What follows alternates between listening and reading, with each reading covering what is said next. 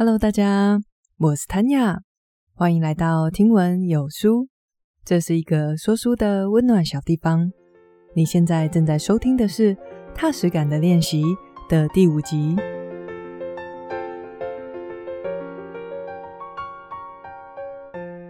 最近，随着瓦基把我们访谈的内容放到各个平台上，听闻有书的听众也迎来了一波跳跃式的成长。在我的托管平台那边呢，我可以看到近五集的每日收听人数。那之前会来收听的人都还蛮稳定的，所以这个呈现收听人数的线型都长得差不多。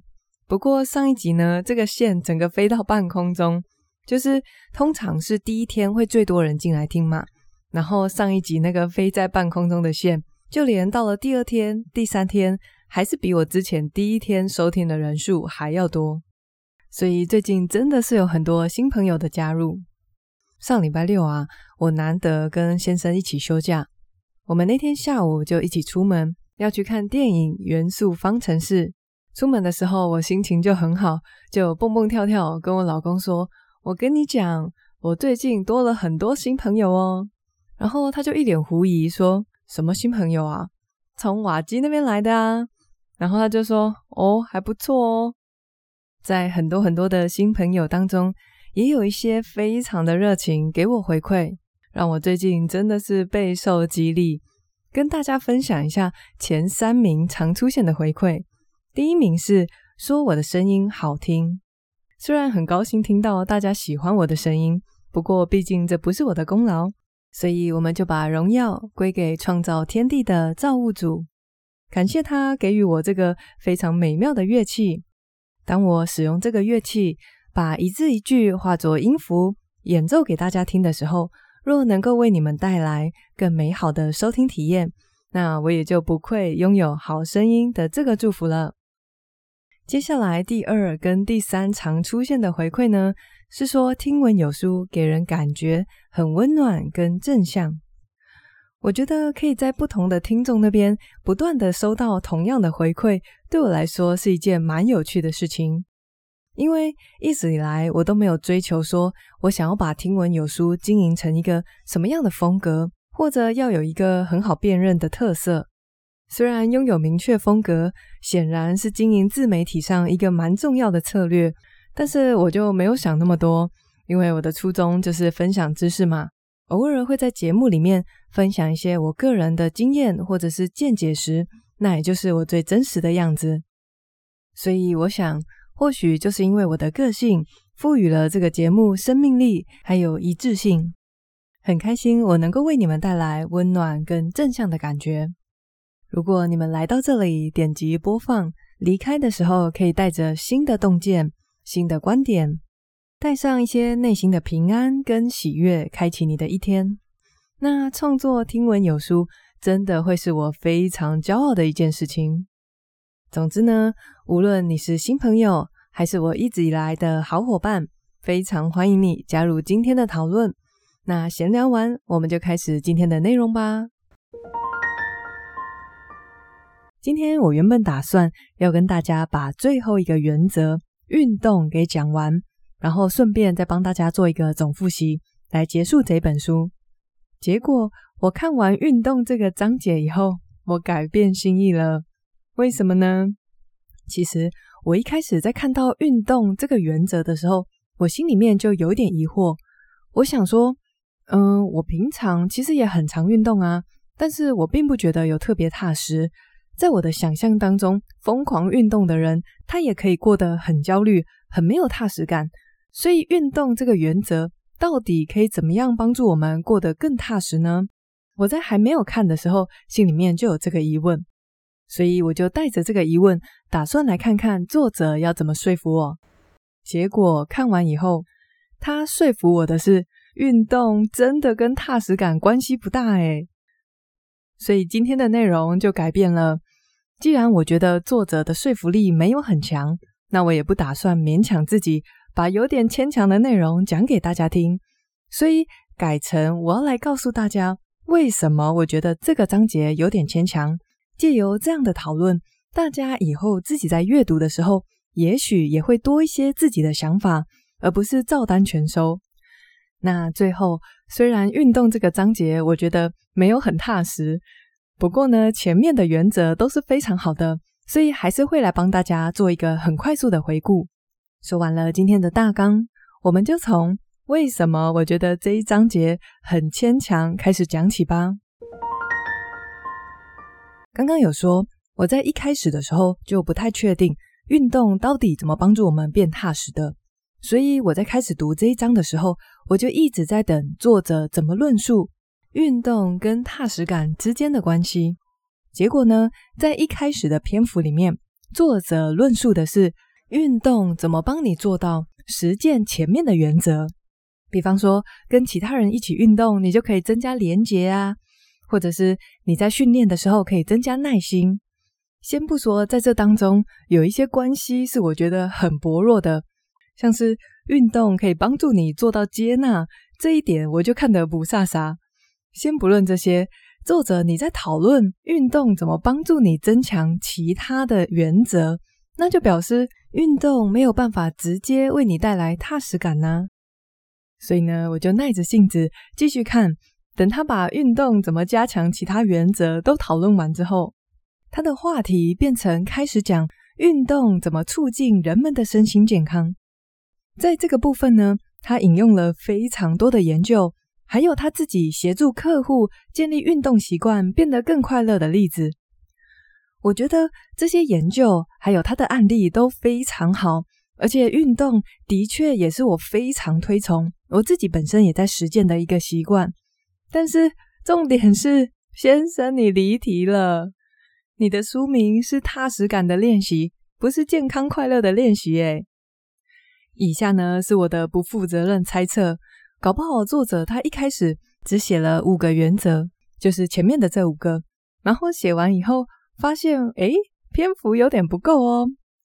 因为我自己未来也很希望可以出一本书，所以我有大概研究一下。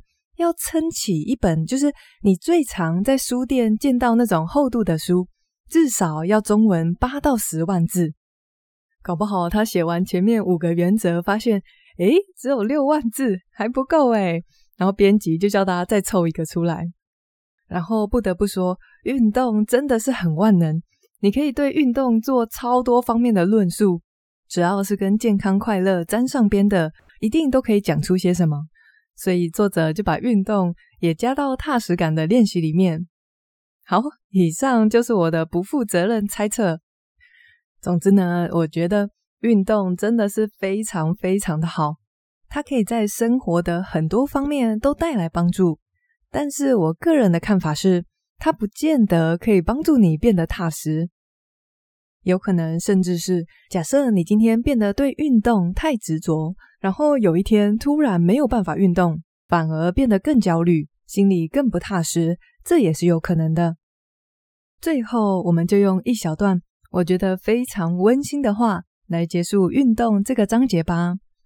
在这个部分啊，作者谈到的是，就算你没有任何的运动习惯，散步或者是快走也是非常好的运动。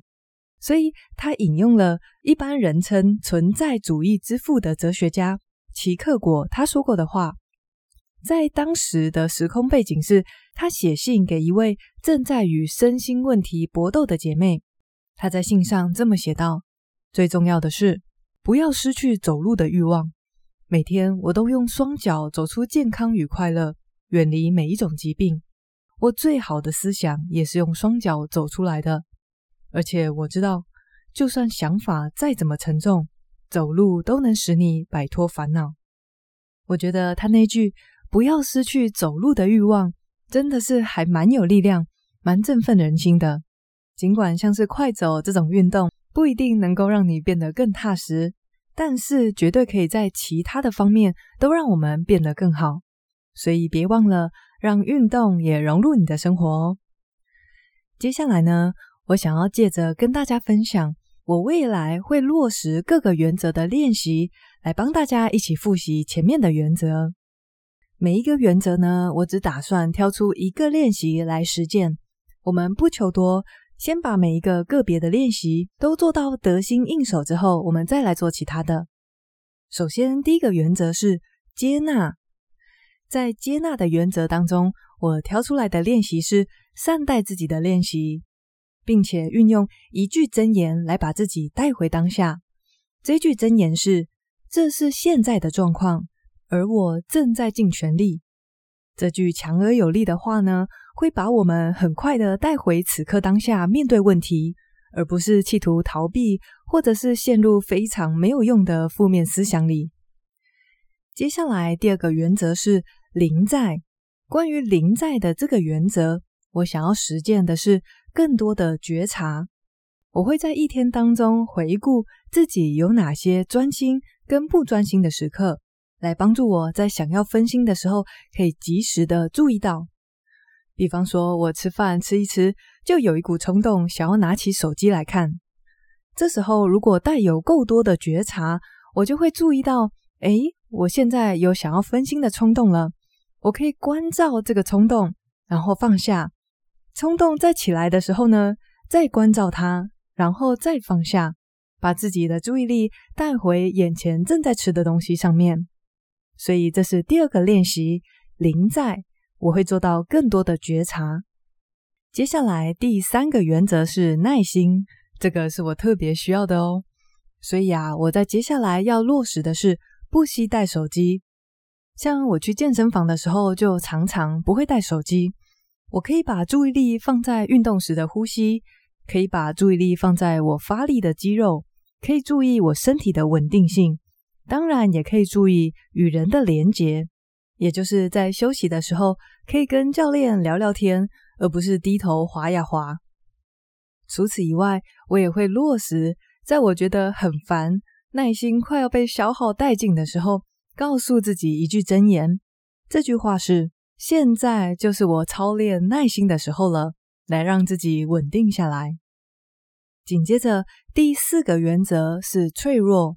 在脆弱的这个部分，我想要落实的一样是觉察的功课，那就是我会更多的去注意到自己平常有没有一些想要逃避的事情。面对这些可能会为我带来恐惧、羞愧或者各种负面感受的事情，我在未来的日子里会试着把它说出来，无论是在自己的心里面探讨这个恐惧的来源。或者是对他人敞开胸怀，对自己信任的人坦诚脆弱，这些都有助于我们变得更有力量。说到这边，我想要分享一个我最近有一次因为展现脆弱而让自己大大的受到释放的经验。大概在几个月前，我跟一个朋友聊天，那几个月前正是我们航班疯狂的回来的时候，当时就觉得有很多的不适应。然后又遇到一些不太友善的同事，所以心里面就一直觉得很焦虑、很难受。当时那个朋友他就问我上班的状况，结果讲着讲着，不知道为什么我就开始讲起我心里面一直在逃避的恐惧这件事，同时也是我最不想被其他人看见的脆弱。那就是在飞机上，当我是相对之浅的组员时。我会对自己非常的没有自信。当我犯了小错，或者是当我感觉困惑，或者是当我感觉其他人的眼神好像在质疑我的能力时，我内心批判自己的那个声音就会放大十倍，而且是非常狠毒的那种。尽管有非常多时候，我理性上知道，其实其他资深的姐姐并没有觉得我很笨啊，或者是很懒什么的。但是我心里那个批评自己的声音就是会停不下来，然后就会一个人默默的感觉很悲惨，感觉自尊心低落。这个问题其实已经困扰我蛮多年了，再加上我们最近又一直没有招新生，所以尽管飞了七八年，我都还是常常是飞机上非常之前的那个。所以遇到资深的组员，我这个内心的批判者就会猖狂起来，让我感觉一无是处。那一天跟朋友讲到这边，我突然变得有点激动，讲到甚至哽咽，因为我发现原来这个问题其实一直很困扰我，只是我就像我在脆弱那个章节讲的那样，因为承认自己没自信，好像是一件很丢脸的事情，所以我压根就没有正视过这个状况，甚至是我在潜意识就否定掉有这个状况的存在。所以在几个月前跟朋友坦诚脆弱的时候，哇，我内心虽然刚开始觉得很崩溃，但是之后却是一片舒坦，因为借着坦诚脆弱，我得以看清楚现况，正视这个问题。所以在未来的日子里，假设我今天上飞机以前就知道，诶，我将会是这一班里面最之前的那个人，这时候我就会非常的注意内心的那一位批判者。当我发现他又起来批评我的时候，我可以好好的跟他沟通。除此以外，我也可以调用善待自己的练习，就是面对这个情况，我其实有很多工具，也有非常多的解决办法，但前提是我必须要正视这个状况才行。在我还没有坦诚脆弱的时候，遇到这种把自己批评得一无是处的情况，我只能默默的接受，然后感觉悲惨。所以，拥抱脆弱可以让你认清事实，进而找到可以有效解决问题的办法，所以能够让你通往强大。在这边，我想要附带说明的一点是，有的时候其实光是说出你的脆弱，问题就已经解决一半了。即便是你在说出自己的脆弱时，解决问题的方法还没有被想到，面对现实依然会让你感觉很释放。所以，借着分享自己的经验，我也很鼓励大家，在你觉得准备好的时候，在你觉得能够信赖的人面前，也可以试着说出那些平时让你觉得有点难启齿的脆弱的那一面。接着，下一个原则是连结。在连结的部分呢，我打算每一次都升级连结的强度。在这个章节里面有跟大家分享到。就是，诶，最薄弱的是分享、按赞呐、然后再来是打字聊天，再来是语音聊天、视讯，而最好的当然就是亲自见面了。所以，假设我原本想要跟一个人试训，那我干脆就约他出来；或者我原本只是想要跟这个人打字聊天，我会找一个时间直接打给他，就是尽量的往最强的连接那一端去进行。那最后运动的话，因为我本来就还蛮认真在运动的，我要不是去健身房，就是跟我老公一起去打乒乓球，或者去河边跑步，再不然下雨的话，就会在家里踩飞轮喽。跟大家分享一个，我前一阵子跟一个机师聊天的时候，他讲了一个概念，让我觉得超级有趣、超级有印象的。这个飞行员，我们是打乒乓球认识的。然后我知道他私底下的运动量超级大的，就是像我们到外站的时候，就算只有休二十四个钟头，他也会坚持运动，先去慢跑个十公里，然后再到饭店的健身房去做重训。那有一天在飞机上，我就遇到他，结果他就从驾驶舱跑到后面的厨房来跟我聊天。先说当时是他的休息时间，是其他人在操控飞机。那当时就不知道为什么讲到运动这件事情，他说了一句让我超级有印象的话是，他说运动就是看你要不要把自己当做偶像来经营啦。我问他说这是什么意思呢？他就说你想一想，像刘德华或者是金城武，他们会放任自己变胖吗？你如果把自己当做偶像来经营，你就会持续的健身。让自己随时随地都维持在最佳的体态，我就想说，这个想法也太有趣了吧！我相信把自己当成一个偶像来经营的这个概念，一定就是他持续坚持锻炼的理由。非常有趣的一段小对话，分享给大家。那到目前为止，我们讲完了运动，也帮大家复习完了前面的原则，剩下来还有一些时间要做什么呢？接下来还有一些时间，我们就放轻松，来跟大家聊一聊好了。在我讲完为什么要睡觉这本书，然后要换下一本书之际，有一个听众兼朋友就跟我说：“哇，迫不及待想要知道下一本书是什么。”然后我当时就哇，受宠若惊诶，没想到居然有人会用迫不及待来形容听闻有书更新之前的心情。我当时就很好奇，我就问他说：“诶，好想要知道你那么喜欢听闻有书的原因是什么。我觉得知道大家喜欢跟不喜欢的地方，对我来说很重要。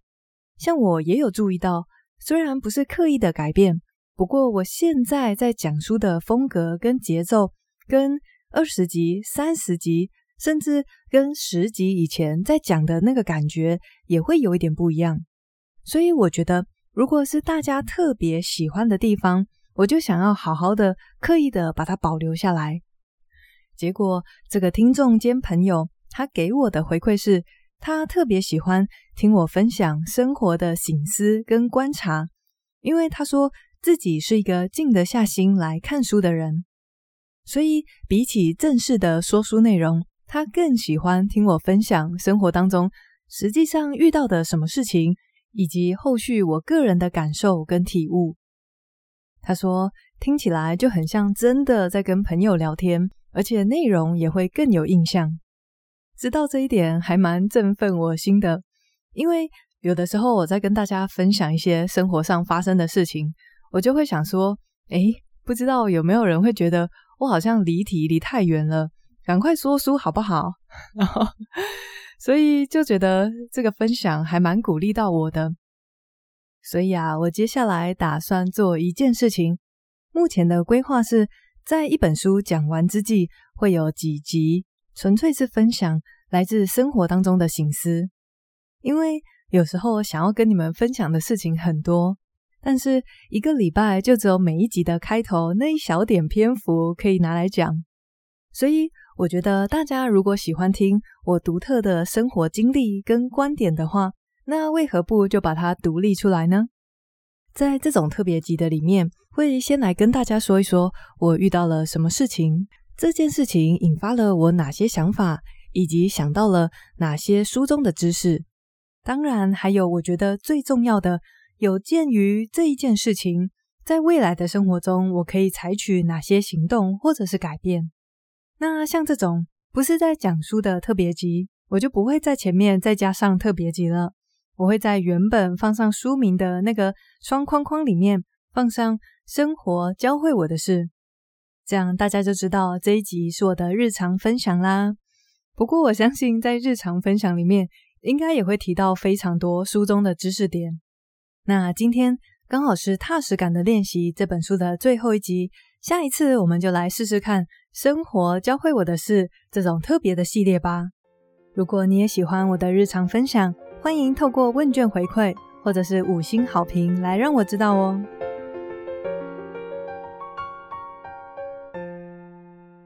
那一样来帮大家整理今天的重点喽。今天真的是很特别，讲了一本我第一次没有想要把它讲完的书。原因是我觉得最后一个原则——运动，作者有点离题啦。原因是他并没有正面的描述运动到底要怎么帮助我们增加踏实感。他讲的是间接的帮助我们实践其他原则，以及接下来讨论的是运动怎么帮助我们越来越健康。不过这些。我觉得都跟主题踏实感没有太多的关系，所以在这集就是跟大家分享我的观点，让大家知道，诶，有时候你自己看书的时候不一定要照单全收。如果作者讲了一些东西，你觉得不同意，那其实也是一个很好的思想练习，让你练习拥有自己的观点。你可以去想想看，为什么这个地方你觉得作者讲的没有道理，没有说服力。或甚至是你可以再进一步想，那既然不是这样的话，那应该是怎样呢？多多练习像这样子在心里面的反复辩证，你会得以拥有更深刻的思想跟观点。所以，就算读到很雷的书，也不要气馁哦，它一样可以磨练我们的观察。那接下来，我们用了一点点的篇幅来帮大家做整本书的总整理。在这个部分，我把每一个原则挑出一个我接下来要采取的行动跟大家分享。大家如果觉得我选的练习你也很有共鸣，当然就可以跟着一起做。不过如果没有，然后又有一点忘记之前的练习是什么的话，你也可以回去点开资讯栏，我都有帮大家整理好。那最后，因为还有时间，所以我就跟大家分享最近一位朋友给我的回馈。那因为有了他的这个回馈呢，所以我打算接下来开启生活教会我的事专栏。下一次更新就会是这种新形态的特别集喽，请大家敬请期待。那今天的内容就分享到这边喽，一样谢谢你跟我一起学习，我是 Tanya，我们下次见喽，拜拜。